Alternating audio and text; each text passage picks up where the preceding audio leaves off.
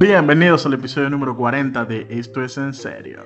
Hola gente, por acá Andrea y Joe, 40 episodios después, ya han sido muchos, muchos meses, muchos episodios.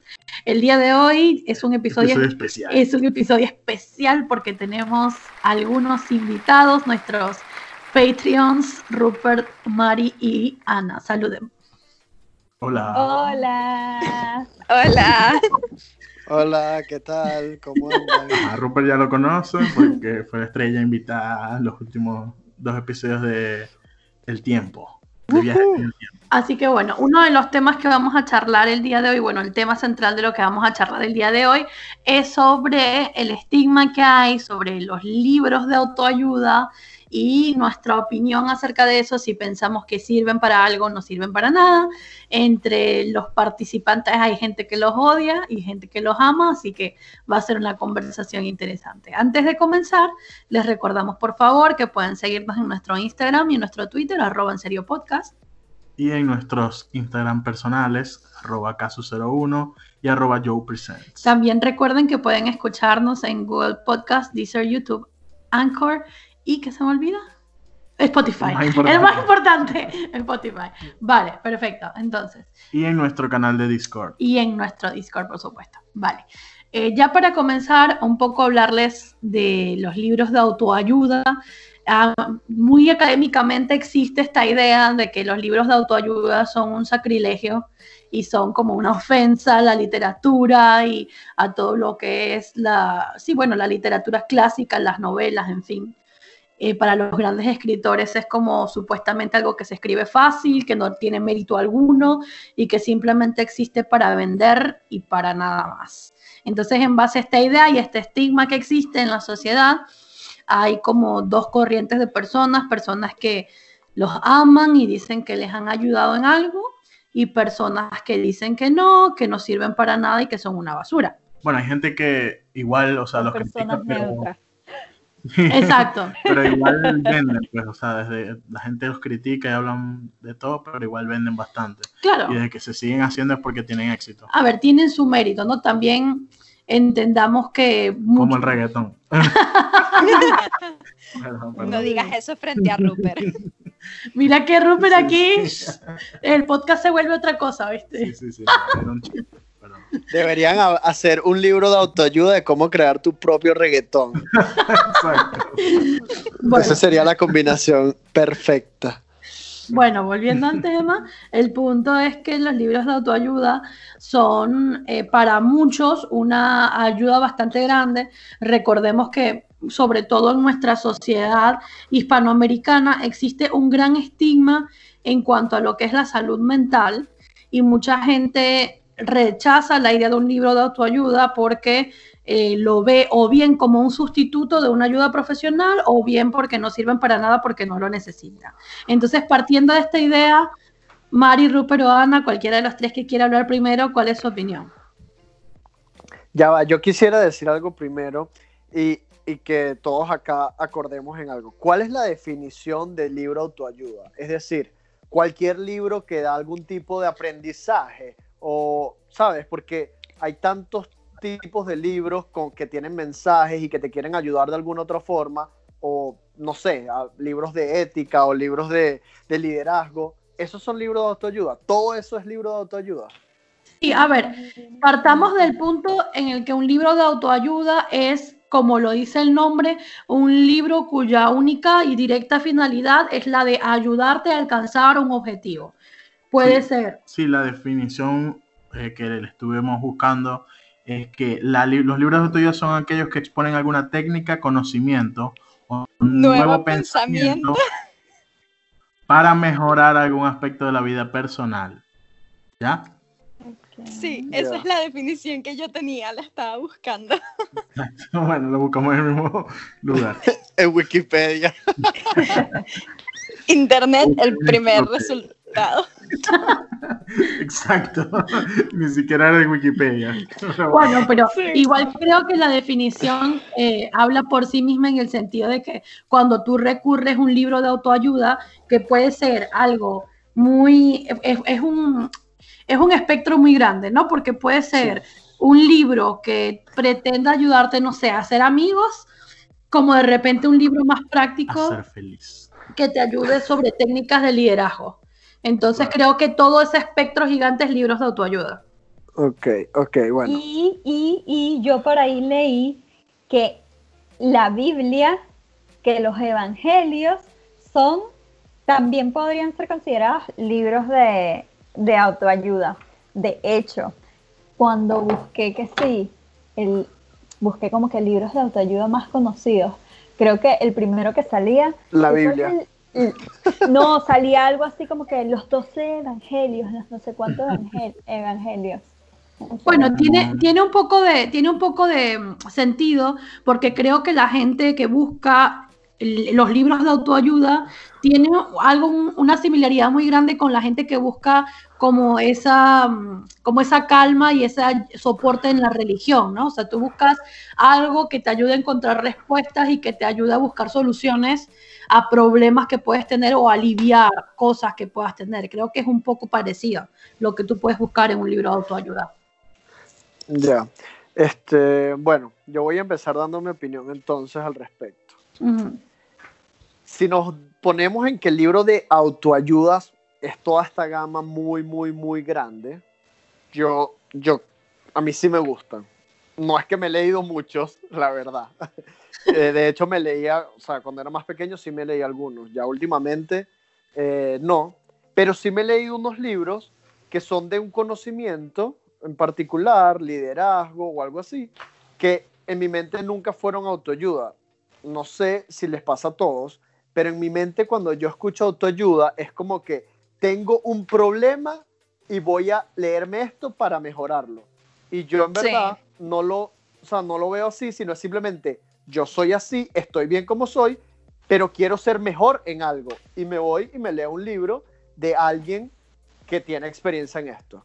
Entonces, en ese sentido, para el, o sea, de la forma como yo visualizo los libros de autoayuda, en ese sentido me parece que, que están bien.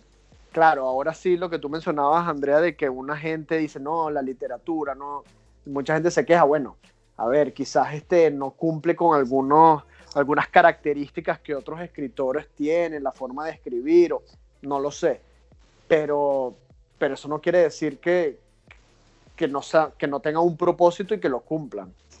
Claro, yo creo que una de las principales objeciones, y después me gusta, después de esto que voy a decir, me gustaría escuchar la opinión de Ana, que dijo, donde dijo que los odiaba, pero yo creo que una de pero una de las principales objeciones que incluso hasta yo puedo tener en contra de los libros de los libros de autoayuda es que hay algunos libros de autoayuda que se hacen con una segunda intención. Y esa segunda intención, según muchas personas, es la intención de, manipular a las personas. Por ejemplo, en el caso de estas famosas compañías multinivel, llámese Amway, llámese Avon, llámese la que se llame, es muy común que se distribuyan libros de este tipo porque tienen la segunda intención de manipular a la gente para vender. Y hay mucha gente que lo ve como, como que no, mira, simplemente es como, bueno, es un libro para aprender a vender y está disfrazado como en una especie de historia fantástica o en una especie de cuento relato. Entonces esa doble intención de manipulación es lo que a mucha gente le molesta. El monje que vendió su Ferrari. a mí me parece súper interesante que, que Andrea ahorita dijo una historia fantástica y, y me hace pensar en lo que decías que hay personas que desacreditan estos libros porque mm, que si no es literatura, pero, hey, algo de talento se debe tener para transmitir una historia y, no sé, y enganchar a la gente, ¿no? sí, más que todo porque creo que la crítica es porque son muy sencillos y, deberían ser sencillos porque no todo el mundo tiene una capacidad de lectura como alguien que lee mucho y deben ser sencillos para que la gente los lea y para gente que no está acostumbrada a leer mucho tiene que, que leerlo fácil. Sí, pero sabes que justamente, o sea, creo que una de las mayores críticas que hay viniendo, por ejemplo, de los libros de autoayudas que no son escritos como que por profesionales de la psicología y cosas así, es que dicen que tienes que fijarte mucho en los credenciales de quien escribe el libro, porque a veces cuando la gente escribe como que con estos ghostwriters, o sea, imagínate incluso que es un psicólogo que lo escribe, pero tiene a otras 10 personas que revisan lo que él escribe y lo simplifican para la gente. La crítica lo que dice es que cuando se hace ese proceso, están como que diluyendo el efecto de, del conocimiento, o sea, como que algo se pierde en ese, la idea a veces infantilismo, en esos relatos, o sea, la idea como tal se pierde y la gente en verdad no está recibiendo como que toda la instrucción que podría ser, o sea, no lo están contando de la mejor manera por esto de que si no eres experto no lo vas a entender. Claro, pero es que yo lo veo también, eso, tú tienes que ver cuál es tu audiencia, tu audiencia quiénes son, gente con un posgrado en psicología o gente que no sabe qué coño hacer con su vida y qué coño va a estar sabiendo psicología. Obviamente tienes que ponérselo. Y como business perspective tienes que ponérselo fácil, ¿sabes? Por eso, por eso, o sea, yo leía de mm, este una página de una psicóloga, que bicho ya no recuerdo en dónde está, pero que ella decía que ella en su vida de psicóloga, o sea, llevaba veintipico años siendo psicóloga, y ella aprendió a diferenciar entre dos tipos de libros de autoayuda. Están los que son de profesional a profesional, que son más, Rupert, los que tú dices más o menos, o sea, de liderazgo, coaching y tal, y después están los que son de profesional a no profesional, que normalmente son los más criticados porque son los que son de ser positivo, vive el día a día, este, quítate esos hábitos malos, y son como que a los que normalmente la gente le tiene un poquito de asco. Ahora sí nos, Estamos, entendiendo. Los que se notan que son demasiado para vender y ya. Rupert, Rupert yo entiendo, yo entiendo tu punto en el sentido de que es cierto que obviamente un escritor tiene que adaptar el relato que está escribiendo acorde a su público. Sin embargo, eso también en muchos casos puede verse como subestimar a tu público, porque tú estás creando, eh, estás asumiendo que la manera en la que tú vas a escribir ese relato es lo que esa persona puede procesar y no estás siquiera invitando a que esa persona pueda leer algo un poco más complejo o no más complejo, sino como más provechoso, porque, por ejemplo, hay un libro que yo me acuerdo que tenía, que teníamos antes en, casa, que me acuerdo completo, era El hombre más rico de Babilonia. Y a mí ese libro me sacaba la piedra, igual que el caballero de la armadura oxidada, porque decía que era como un discurso de vendedor, como disfrazado dentro de toda esta historia súper fantástica de un caballero y unas, como unas fábulas, unas leyendas y tenía como esa sensación de que, de que no me estaban tratando de enseñar algo, por ejemplo, mira, esto es un libro de liderazgo, aprende a liderar, sino era como una cosa que estaba disfrazada. Ya. Pero Lo que pasa podría es que... ser, podría ser que también depende del público, o sea, como que lo que te están tratando, o sea, del público, sí, o sea, si te atrae el mensaje, o sea, como que a ti tal vez, o sea, no te interesaba ese tema y entonces como que por eso es que, como que le veías, no sé, todo lo negativo. Porque yo, cuando me preparé para este podcast, que fue poco, pero cuando le hice, no, yo he contacté a alguien que leyó uno de estos libros, o sea, varios de estos libros, de hecho, después me di cuenta como que bastantes, eh, y unos de los que habíamos mencionado, que sí, Padre Rico, Padre Pobre. ¿A quién contactaste? A nuestro papá. Sí, No voy a decir, no voy a decir. Eh, papi. No sé, no, sé si esta, no sé si esta persona quiere. No voy a decir, papi me dijo. no, pero esta persona me decía como que, sabes, tú te puedes quedar con, con, ay, el ratoncito, se le perdió el queso, ya no tenía queso y qué sé yo, o puedes entender más allá de eso, o sea, qué te está tratando de decir, o sea, cómo lo entiendes en otros contextos, y entonces está como que, como que sabes, hay diferentes personas que pueden aprovechar, que pueden aprovechar ese, ese mensaje. los libros de autoayuda no, no es que los odio, pero eh, siento que además muchos o la gran mayoría se enfocan en este tema del positivismo, de bueno, todo es positivo, todo es la vida, todo no sé qué, todo ser felices. Con ser felices se va a solucionar el mundo. Y no siempre es así. Y por eso hay dos categorías de libros de autoayuda. O sea, de, los que yo considero. Eso es lo que hablaba Rupert. También está, por ejemplo, eh, hay un libro que se llama El hombre en busca de, sentido. Espectacular ese libro. De Víctor Frankl. Ese libro se considera de autoayuda pero para mí es otra cosa, o sea, es algo que no, te busca son por todo lo positivista de, ay, todo va a ser feliz, sino que te habla más real, ¿no? Te dice las cosas más reales, o lo que, como que te busca otro giro a al sentido de la vida, ¿saben? Ay, el sentido de la vida. Ay, Dios.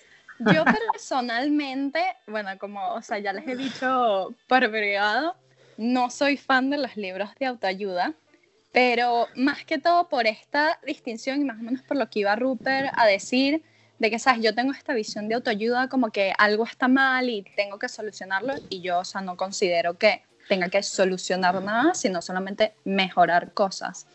Pero a mí me molestan son estos libros súper positivos, o sea, no sé si es porque soy una persona demasiado gris en la vida, ¿ok? Pero que hasta me molestan las, las frases motivacionales de la gente y eso. Pero entonces estos libros mega positivos me molestan porque normalmente son, como decía Andrea, de estos que te hacen como que relatos fantásticos. Y estaba buscando ahorita en preparación al podcast, este, un profesor de teoría de la literatura de la Universidad de Barcelona dice que una de las estrategias más comunes de los libros de autoayuda es una estrategia de seducción de hacer relatos que son estilo literatura famosa. Entonces menciona, por ejemplo, El Caballero de la, Armadura Oxidada, que lo que hace es contarte esta historia fantástica de un caballero que poco a poco quiere deshacerse de su armadura y abajo de ese relato como que le escondió un montón de clichés como si no te amas a ti mismo no puedes amar a los demás. Entonces es como que esas cosas ahí que, te las quieren meter por los ojos, pero escondido a la misma vez, me estresa. Me estresa. o sea, dime las cosas de verdad. Dime tu experiencia. que, es un poco lo que comentaba yo antes de esa segunda intención manipuladora que está escondida abajo. pero pero lógicamente yo obviamente no metería a todos los libros de autoayuda en la misma bolsa. De hecho, cuando yo estaba en mi trabajo anterior, mi jefa me presentó el mundo, la que era mi jefa me presentó el mundo de los libros de autoayuda que realmente sirven para algo. Libros de liderazgo, libros de administración del tiempo, libros de autoconfianza que están escritos por gente que son CEOs, líderes, profesionales, que gente que tú puedes llegar a admirar porque de repente han llegado a un, lugar importante en su carrera, en su trayectoria, y eso ya es otro universo porque es como que si estuvieras recibiendo un pedacito de sabiduría en un papel, y eso sí me parece súper valioso. Sí, estoy totalmente de acuerdo con lo que acabas de decir, Andrea. O sea, esos son los top. Ya eso yo creo que todo el mundo debería estar de acuerdo con eso. claro, pero igual depende de, de o sea, de lo que tú tomas de ahí, o sea, porque simplemente alguien contándote como que esto fue lo que yo hice, pero a juro eso te va a funcionar, o sea, sirve, sirve de alguna ayuda. O sea, que alguien te cuente su historia. Porque, a ver, si tú lo piensas así como que, que depende de lo que sacas, cualquier libro en el mundo puede ser un libro de autoayuda porque tú puedes sacarle algo positivo.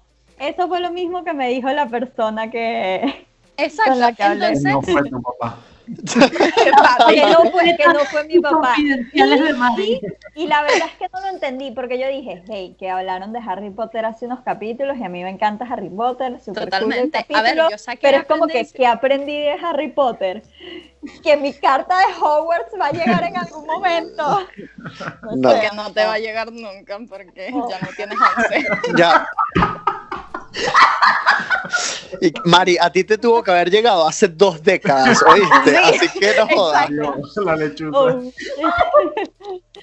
Lo que pasa es que la gente me quita años y tal vez por eso es que... No. bueno, mira, pero yo quería hacer un comentario acá que está relacionado con lo que tú estabas diciendo, Mari, algo que mencionaste antes, también cada libro, o sea, también depende del público y cada quien hay cosas que le gustan, hay cosas que le gustan que le digan las cosas más directo, hay, hay gente que le gusta que se lo digan por debajo, o sea, yo creo.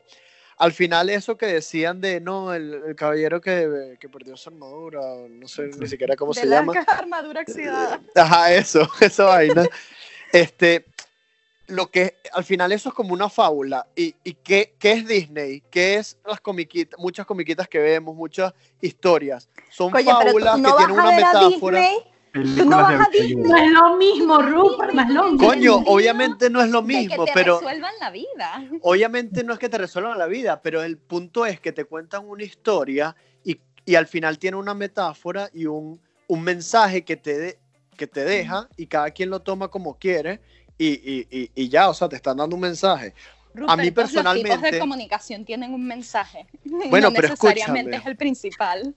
Claro, pero lo que yo digo, a mí personalmente, me acuerdo que los que leí de pequeño, ya últimamente tengo mucho tiempo sin leerlos, pero por lo menos el del ¿Quién se ha llevado mi queso? Me acuerdo que yo era pequeño, me lo leí y me gustó como, como libro, ay, si el ratoncito, etcétera, etcétera, pero al mismo tiempo, me imagino que hacer la idea de mi papá me puso como a pensar ya a esa edad como que, ah, mira, pero se referirá a esto, ah, pero coño, sí, coño, que, que de pinga. Pero también me lo disfruté por la historia así toda, ¿sabes? Literal. Entonces, sea, yo creo que depende del público de qué prefieren, pues, también. A ver, yo creo que es un poco Creo que lo importante acá es estar consciente de lo que estamos consumiendo, porque claramente esos, esos libros en plan ¿Quién se comió mi queso? y Padre Rico, Padre Pobre fueron creados con una intención secundaria de que la gente tuviera conciencia de que los puede ayudar a vender, a producir dinero y a hacer negocios rentables. O sea, esa es la realidad. Esos libros fueron escritos con esa segunda intención.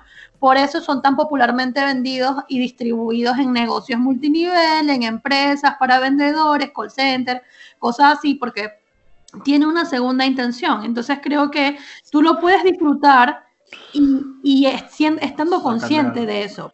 Sí, sacarle algo a lo que te sirve y ya. Pero Yo creo... Ay, yo quería decir, o sea, que yo creo que sí, es cuestión de ser críticos a la hora de elegir lo que vayas a leer, no solo autoayuda, o sea, con cualquier cosa en tu vida, pero yo creo que a veces la gente con los libros de autoayuda, si es por el motivo de algo está mal y quiero solucionarlo, si van a leer un libro que creen que les va a servir, a veces como que se les nubla el criterio un poco.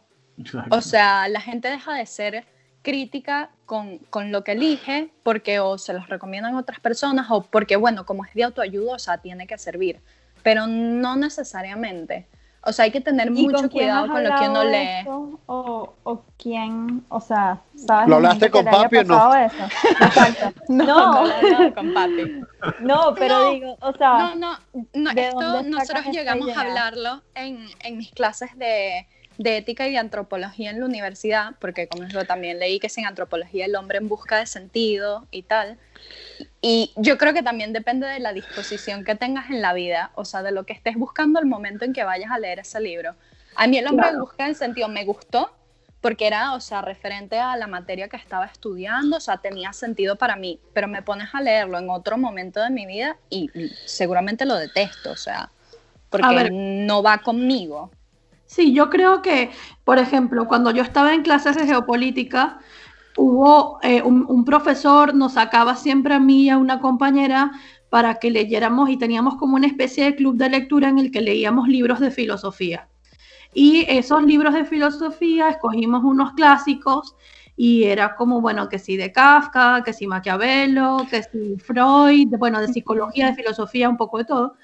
Y Em, cuando nosotros estábamos leyendo los libros y discutíamos, el, el, como que lo que el profesor en ese momento nos quería transmitir es un poco similar a esto que acabas de decir, que es en el sentido, tú puedes leer un libro y solo leer, que es un poco lo que decía Mari también, es un, tú puedes leer un libro y solo leer las letras y quedarte con la parte superficial, o puedes también ahondar en lo que el autor realmente te quiere decir y por eso vuelvo a la idea en el sentido de lo importante que es estar consciente y de profundizar y de saber qué es lo que estamos leyendo y cuál es la intención del autor y no quedarnos con, lo, con la parte superficial.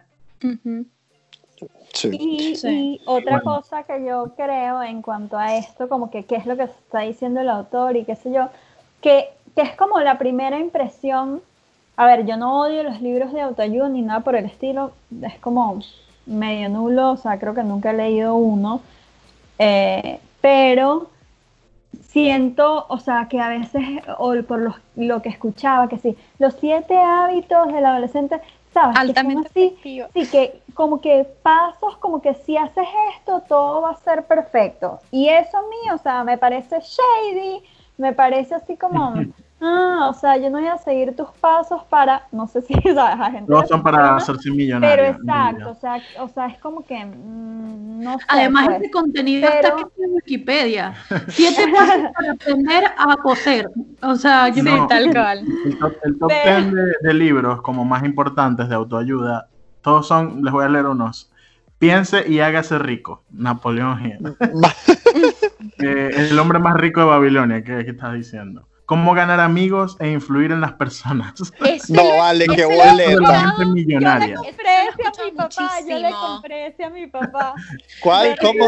El de cómo, ganar amigos. Ajá, y, y, este libro de cómo hacer amigos, ¿no les parece eso demasiado deprimente en la vida? es o sea, como, no, pero a mí me interesó muchísimo la idea de cómo influir a las personas a ver, no con un plan maquiavélico. Escribe estos libros. Sí. Sino, no, o sea, con toda esta cuestión de liderazgo, trabajo en equipo, o sea, no sé, es un, es un título, o sea, que me pareció así como súper interesante, como de relaciones sociales, no sé, al final nunca lo leí, no sé si mi papá lo leyó, lo llegó a leer, pero, eh, pero no sé, creo que... No, eso sí, sin duda alguna lo de influenciar me parece súper interesante, sobre todo para para persuadir ventas. Pero, a mí me parece perverso. o sea, es como, ¿cómo te puedo influenciar para que me compres este té? Ya, no, pero a mí lo que sí, a lo que me parece chimbo es cómo hacer amigos, me parece full, full chimbo, full triste. Hey, hey, hacer amigos es burda de complicado, te lo digo empezando sí. con Ay, la, pero migración, qué sé yo, volver a empezar tu vida, vergación, eso es un Todos hemos pasado por eso. 30 años es muy difícil hacer amigos. Es, eso pero, ¿sabes qué me parece interesante, o sea, de ese título? Que estaba leyendo de este mismo profesor de la Universidad de Barcelona, que él decía que también puedes distinguir entre la eficacia de los libros, eh, de los libros de autoayuda dependiendo del tópico, porque normalmente los más generales, los de cómo ser feliz en la vida, son los criticados, pero los que al parecer realmente funcionan son los que van como a temas específicos.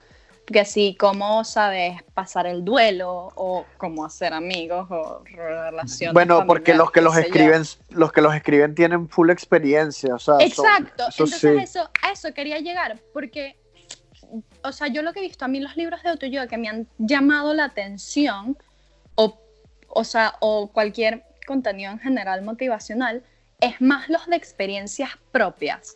O sea, no, por ejemplo, los siete hábitos. O sea, yo recordaba que el tipo este era como que para cada hábito te ponía este, situaciones así inventadas y era como que imagínate que te está pasando esto, deberías hacer esto. Y es y que no. En cambio, cuando una persona, o sea, como que realmente te cuenta su experiencia, ya y lo tomo como que en un nivel diferente. ¿Sabes? Porque, ok, es algo real. Por eso también las biografías de, de gente famosa, o sea, son tan tan aclamadas porque sabes que son de personas de carne y hueso que han pasado por eso. Que en verdad ha sucedido y que de repente... Exacto. yo en lo que decía Andrea, o sea, que si ellos como que lo lograron, no quiere decir que tú lo vayas a lograr, pero bueno, capaz algo no o sea, puedes hacer parecido. Pero de inspiración, de inspiración y ya. Yo creo que es que nuestra, nuestra generación ya entendió que la receta del éxito no existe.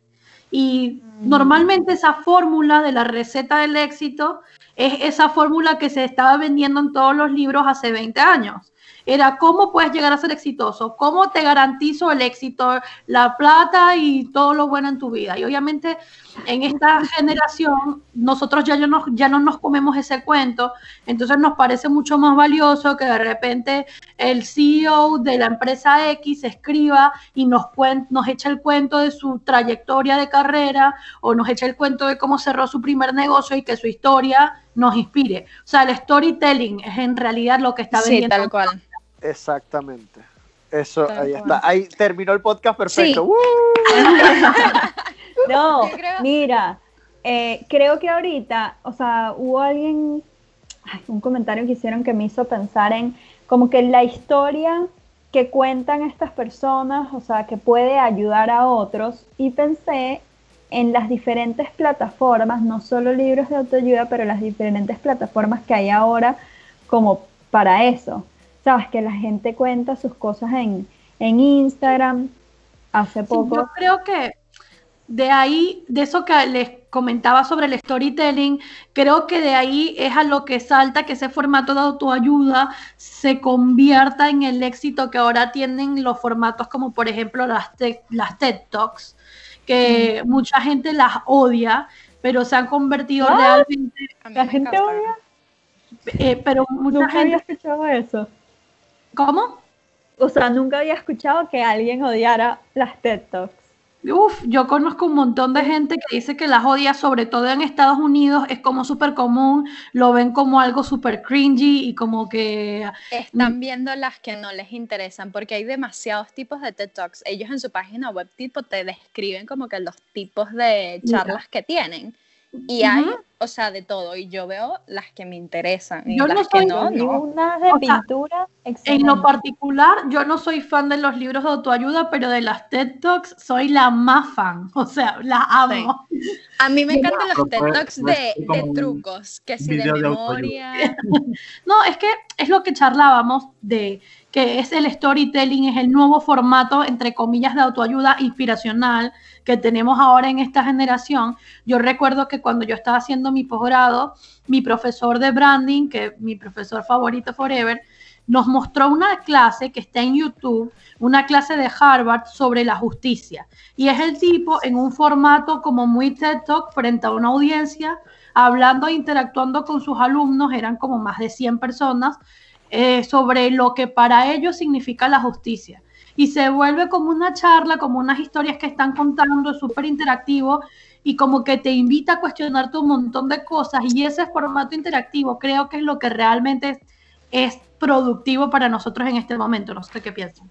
Sí, totalmente. Porque, a ver, volviendo a libros de autoayuda, yo prefiero mil veces eso a un libro que te pone como que pasos a seguir o, o, o fases o algo de ese estilo, porque también genera como que una angustia al fracaso, que creo que esta generación también, o sea, a ver, somos más fatalistas que, que hace unos cuantos años, pero ahora como todo el mundo tiene como que estos ideales de belleza y de vida y tal, y todos sabemos que, sabes, no todo lo que vemos es verdad y no vamos a alcanzar esa vida ideal, como que estos libros que te dicen que sí, que vas a ser feliz, que sí, que vas a ser bello, que sí, que vas a ser exitoso, si sigues esos pasos, es como que, mira, mejor me ahorro la decepción y no leo esto, porque, o Yo sea, sé que que no va a pasar. gusta, les gusta engañarse, pues no sé, engañarse a decir, bueno, voy a ser feliz si me leo este libro y tal. Y al final no hacen nada de lo que leen, igual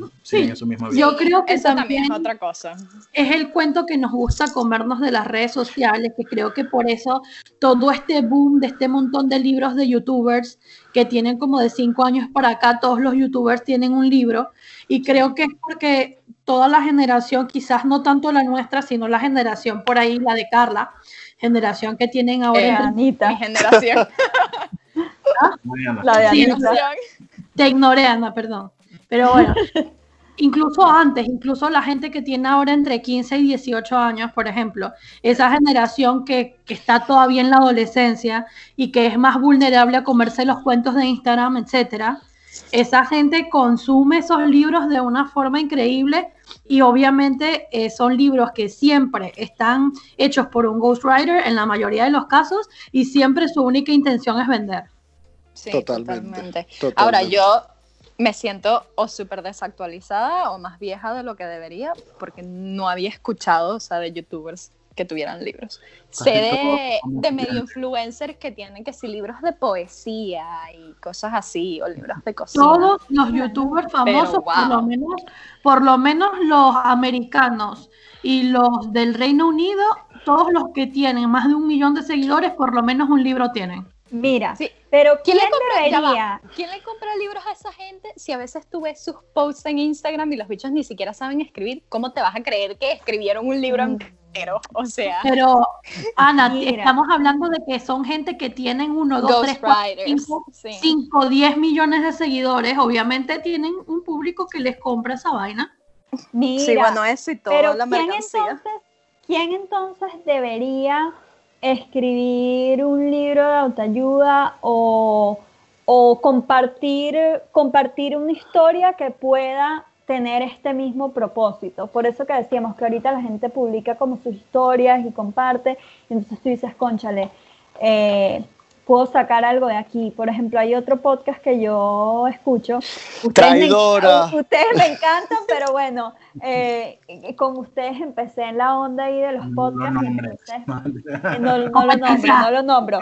No, pero, pero en este podcast también hablan en algún momento como de, mira, yo, o sea, como que yo he contado esta historia de esto que me pasó y, o sea, como que decidí hacerlo público, es una cosa muy personal, pero después hubo gente que no le pareció bien que, que ella compartiera eso, pero hubo mucha otra gente que sí, o sea, que sí dijo como que, wow, qué bien que lo dijiste porque me siento, o sea, me- Reconocida. o sea, re- sí, exacto, como que, hey, a mí Validated. también me ha pasado esto.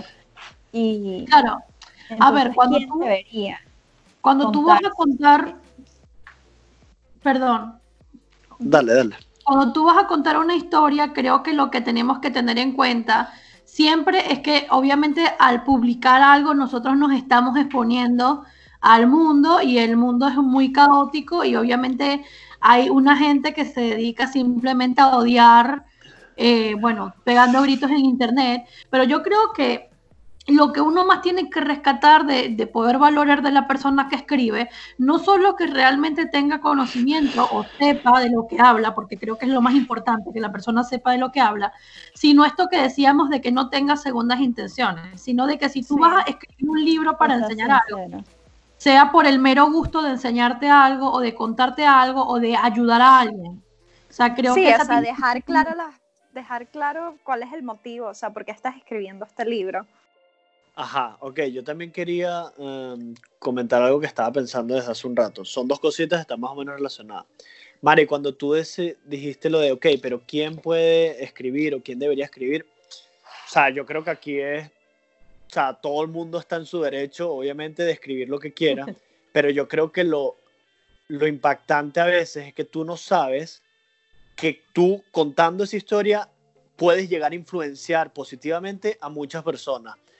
Pero claro, también puede ser que seas un agrandado y crees que tú vas a contar tu historia para influenciar a gente y lo que estás es cagándola porque ni siquiera tienes la experiencia o el conocimiento suficiente para, para hacerlo. Entonces por eso es que vemos libros y blogs y youtubers y lo que sea de gente que se la está comiendo como de gente que la está cagando, pues. Eso lo quería decir. Pero entonces relacionado con esto, que lo estaba pensando desde hace varios minutos, em, eh, respecto a los libros de autoayuda, que son de estos que Ana dice que son súper positivos y que al final como que sientes que no te dicen nada, sino puras palabras, tipo, you can do Puro it. repetitivo. Sí, como que you can- pero también sí, como que you can- nada, nada físicamente Clichés. tangible. Sí, como que tú, you can do it, trust yourself, este, esfuérzate, trabaja, sigue. Y es como, Y- no lo he estado haciendo todo este tiempo, ¿qué crees que estaba haciendo? Ajá, no, pero yo tengo una opinión con respecto a eso. Y la cosa es que increíblemente hay demasiada gente en el mundo que necesita escuchar eso. Ahí es que viene la cosa. Que tú quizás lo escuches que, marico, este carajo, obviamente yo trabajo fuerte, yo doy lo mejor de mí. Pero hay gente que en su mundo, eh, por su historia, por su este, condición social, etcétera, no tiene esa confianza en sí mismo o no sabe y de verdad necesita a alguien que le diga, ven, you can do it, ¿sabes? Confía en ti, tienes que forzarte, da el salto, arriesgate, etcétera. Entonces, coño, y todo esto viene porque yo sigo a una persona que probablemente lo, lo conozcan, sobre, o sea, quizás yo y, este, y Andrea, Gary, Gary V, ¿saben? Que él, eh, Gary Vaynerchuk, creo que es el apellido. ¿Saben Ajá. quién es? Él, él, él, él idea. gener- él genera demasiado contenido digital, él es un CEO súper famoso, pero él también... Ah, sí, sí, sí, claro, claro, claro, sí, sí, pero ya, ya sé quién es, ya sé quién claro. es. Sí, sí, es Él- buenísimo. Exacto, él, él sí es alguien que vino de abajo y ahorita está montado. Sí, Andrea y también lo conoce, pero no se acuerda del nombre, pero Ya. yo le he mostrado videos, sí, sí. sí. Ya, Pero si y, yo dije que sí sabía. Ah, sí. Sí, ¿qué te pasa? Pensé que habías dicho ¿Qué que no. problema? Ok. Yo también pensé que había hecho. y claro, Ajá. yo con él, yo he tenido varios momentos en los que estoy como que men, brutal, pero también he pasado por una etapa en la que, marico, este dicho solo habla bullshit de you can do it, you can do it.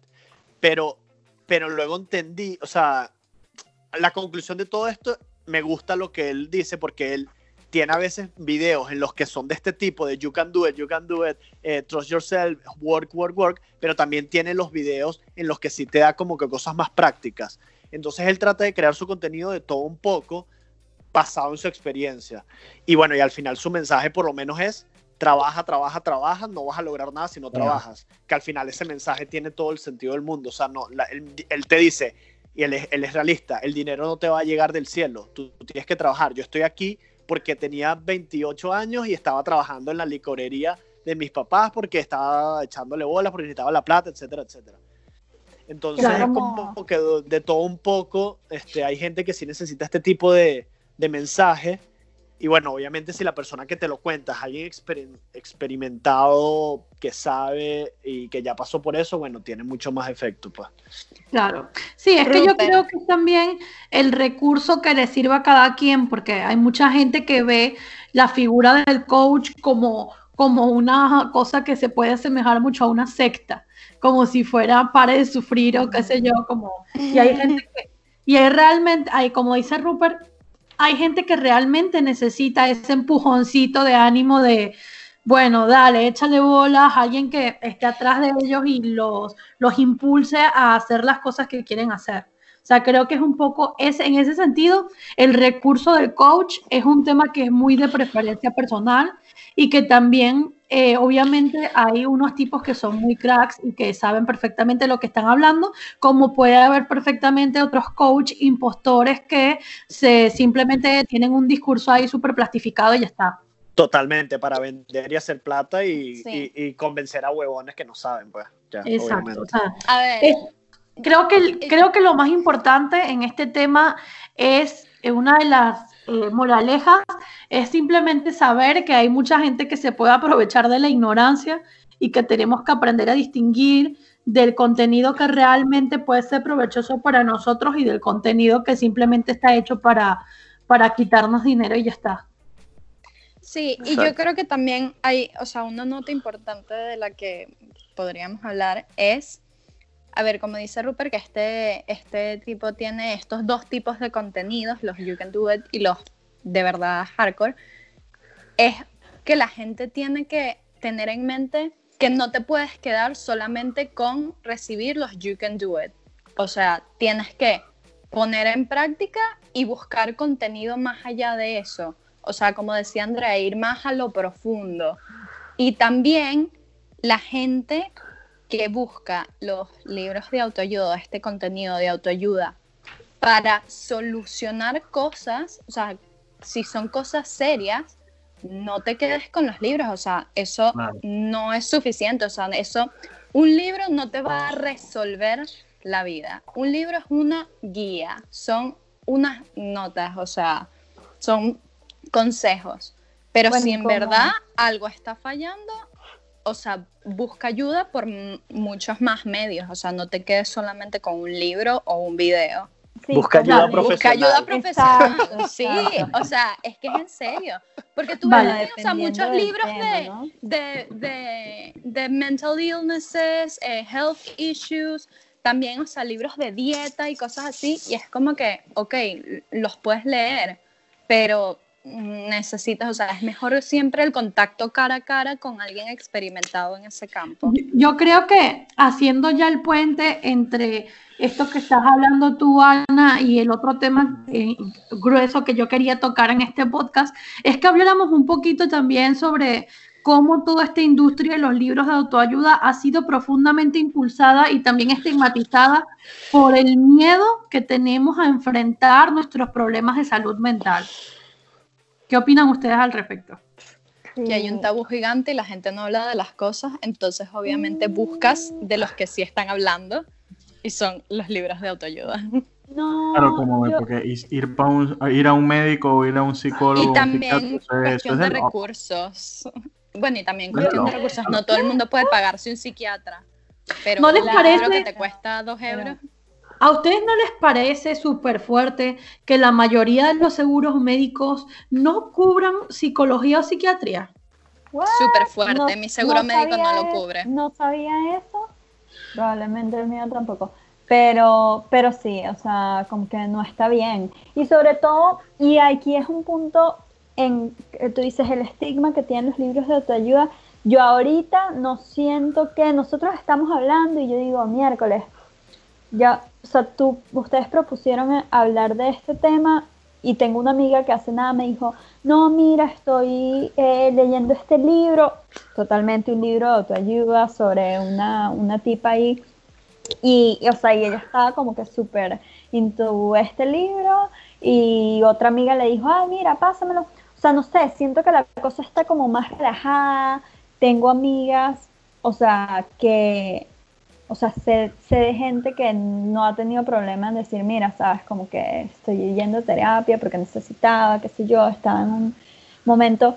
O sea, creo que ahorita es como un poco, o sea, como que ha cambiado un poco Hay más esa, per- apertura. e- e- esa percepción, sí, exacto, está como que la gente más abierta y probablemente, o sea, tal vez es una cuestión generacional eh, que tiene que ver con que ahora el bienestar, sabes, el balance, work-life balance, tu, tu bienestar men- men- mental nos importa más que, que antes a las otras generaciones. Esto la gente que ha estudiado eh, las generaciones y ven las diferencias entre las generaciones, las generaciones eh, antes de, de los millennials, por ejemplo, Los boomers. eh, era, era más como que, ¿sabes? Pasaron, o sea, no daban por sentado ciertas cosas que uno ahorita como que da por sentado, sino que tú tenías que trabajar y el trabajo, si tú no tenías un trabajo, ¿sabes? Para Claro, eh, pero que- traer pero el pan a la...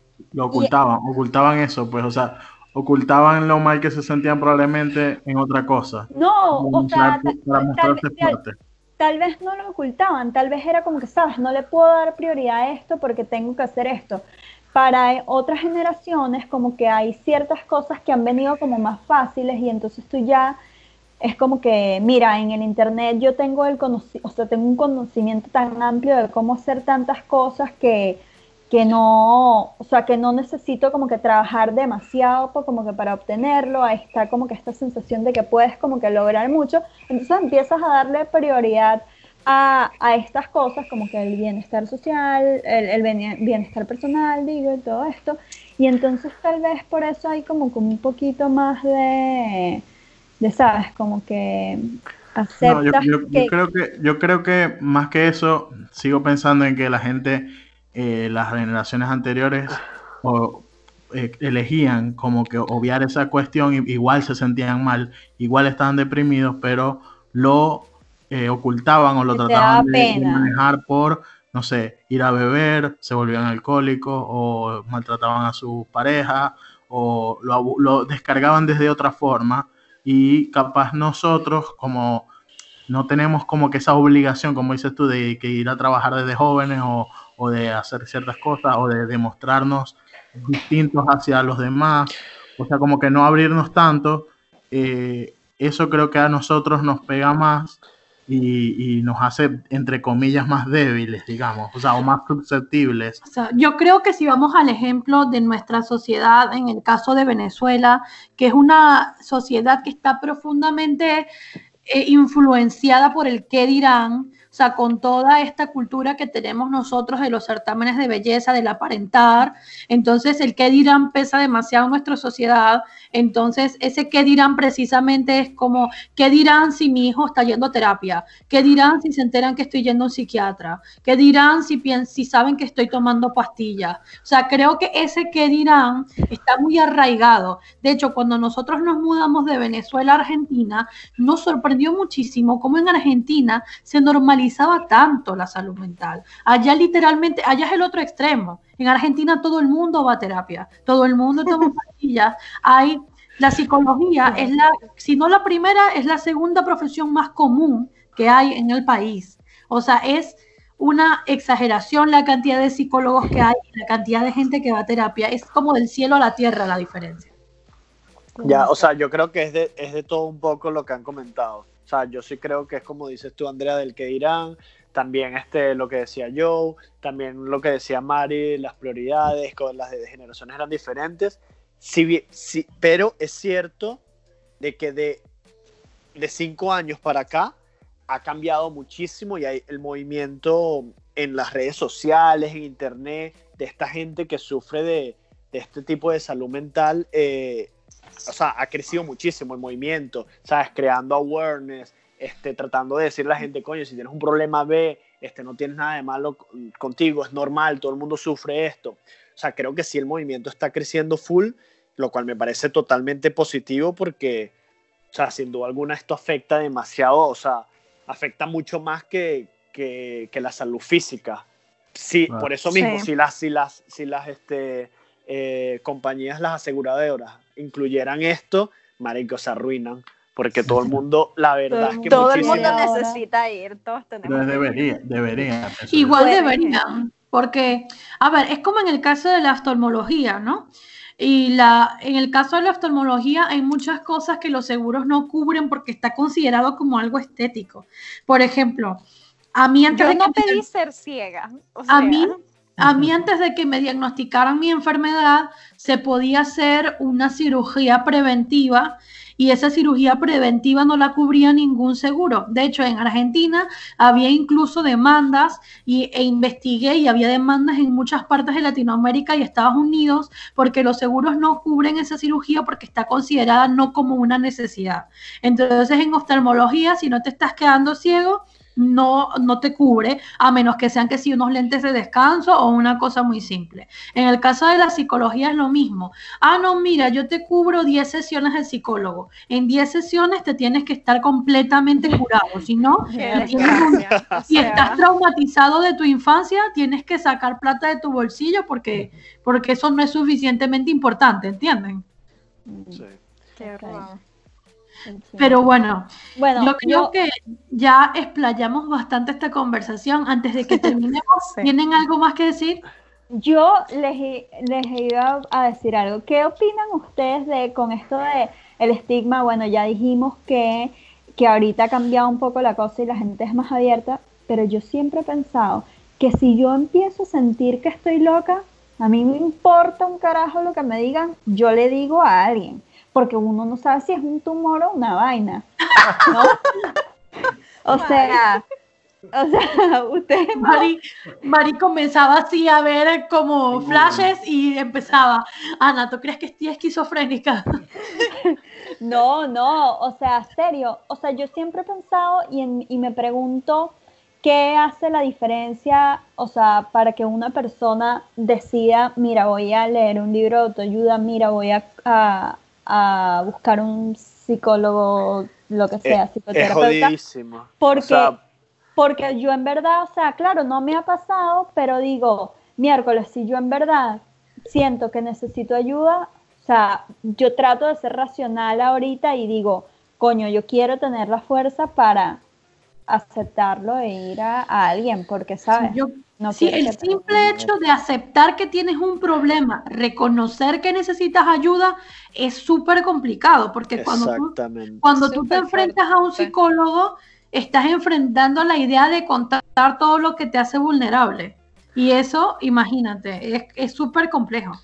Exactamente, es súper jodido primero aceptarlo, o sea, me imagino, y, pero ¿por qué es difícil aceptarlo? También porque la sociedad nos se ha encargado de que nosotros creamos, creamos que tener depresión está mal.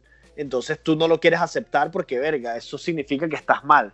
Entonces por eso es que, o sea, es un poquito de, de, todo un poco, un círculo vicioso de por qué la gente no lo acepta, porque es tan difícil y porque sigue siendo así tan, tan, tan mal visto. Entonces por eso es importante que, que coño, o sea, esto, esto cambie, pero también es difícil. Que ya están cambiando, pero hay que seguir promoviendo el cambio.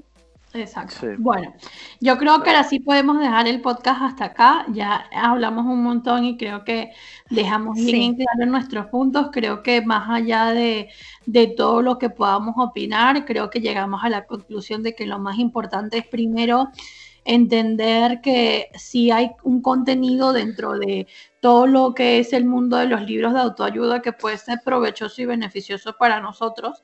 Y en segundo lugar, la importancia de reconocer que cuando tenemos un problema, las diferentes alternativas a las que podamos acudir y no atañérselo todo a que podemos resolverlo nosotros mismos, independientemente de que si tenemos un problema muy profundo, obviamente un solo libro no, no va a ser nuestra solución. Sí, son solo herramientas, o sea, no son soluciones. Sí. Bueno, pero o sea, si el libro es una, pie una pieza maestra, men, o sea, quizás te sirve. quizás- cuando consigas uno. Ay, el Holy Grail de los libros. Sí. Bueno, puede ser, o sea, dependiendo de cuál sea tu, entre Tío comillas, Rupert eh, problema. va a estar muy orgulloso de esa frase, quiero que sepa. Bueno, no, lo que pasa es que hay libros que sí son muy buenos, pues. Lo que pasa es que depende también, además. es lo que Claro, al pero principio, si lo Rupert, ves son como herramientas, problema, la ¿no? mejora, pero claro, la mejora sea un pro- problema, no sea un problema, eh, o sea, se soluciona con varias cosas, no es solo, no es como que vas a leer un libro y te va a caer, o sea, y te va a cambiar la vida, no, lees el libro, Pero pones puede en ser que práctica, eso que leíste- buscas recursos, activamente buscas la mejora, o sea, yo estoy diciendo, no te quedes solo con leer, Obviamente. eso es a lo que me refiero. No es que vas a leer al que te dice you can do it y no lo haces. Tú puedes hacerlo y no lo haces. Coño, obviamente tienes que poner de tu parte, pues. Pero bueno.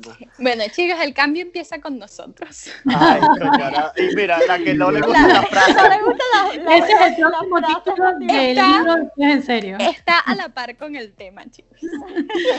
Vaya. Eh, muchas gracias a los tres por No, participar. ya va, ya va, rápido, rápido, rápido. Una última cosa. Hay algo que sí odio es, esto sí, la gente poniendo una frase así toda motivacional y una foto así en, en la playa y vaina. no, esa vaina sí es, es demasiado ley. Típico mensajes de tías por WhatsApp. ¿Sabes? Esos son, en vez de libros de autoayuda, son como posts posts de, Insta- de Instagram de autoayuda. De bendecida y afortunada, pues, porque... Solo no que, solo que es como la, la segunda intención, en lugar de enseñarte a vender, es como de autopropaganda. Exactamente. Sí, sí, totalmente. No, no, y además de, de estoy buena y además soy intelectual, ¿sabes? Exacto. Total. Y tengo la vida perfecta de paso. También, pues, puro mojón, pura apare- Sí. aparentando. Bueno, Bueno. Vamos, a, vamos a hacer un episodio sobre eso entonces. Dale, sí va. Vale. Bueno, creo que ya podemos dejar esto hasta acá. Muchas gracias a todos por, por participar. No sé si quieren eh, despedirse. Primero las Súper. damas. No. Bueno, Muchas yo gracias. quiero decirle muchas gracias por dejarnos participar. Saben que hemos estado escuchando demasiado su podcast y bueno, aquí entre familia nos encanta apoyarlos y nos encanta participar de esta idea tan cool y que sigan adelante porque este podcast es brutal. Ah, Nice. que es a la bola. No, pero en serio. Mari. No, no, pero en serio, súper. O sea, O sea, yo me eché vas a el decir lo maratón. mismo. Sí, sí, no, yo me eché el mega maratón al principio para ponerme al día eh, con su podcast y es súper cool. Y se les ocurren unas cosas que es así como que, oh, qué cool estoy. O sea, que estén hablando de este tema, no tenía ni idea, pero es chévere. Y gracias por invitarme. Gracias. Me, me encanta poder, o sea, como que estar ahí en el momento para responder, porque siempre me genera así como que quiero hablar y hablar.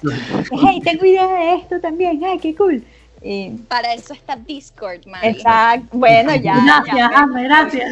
pero yo ya me Haciendo activé en el Discord, no sé, yo soy nivel, no sé qué nivel. Yo ya soy. Voy nivel decir aquí 2, algo que Andrea no se ha activado en el Discord. Sí. Cierto, es cierto. Somos que si nosotros cuatro hablando en el Discord. Ey, Qué ya bolas, va. qué bolas que me mandes al frente, gracias. Y Ah, Greta. Coño, anoche me lancé una larga, no me han contestado.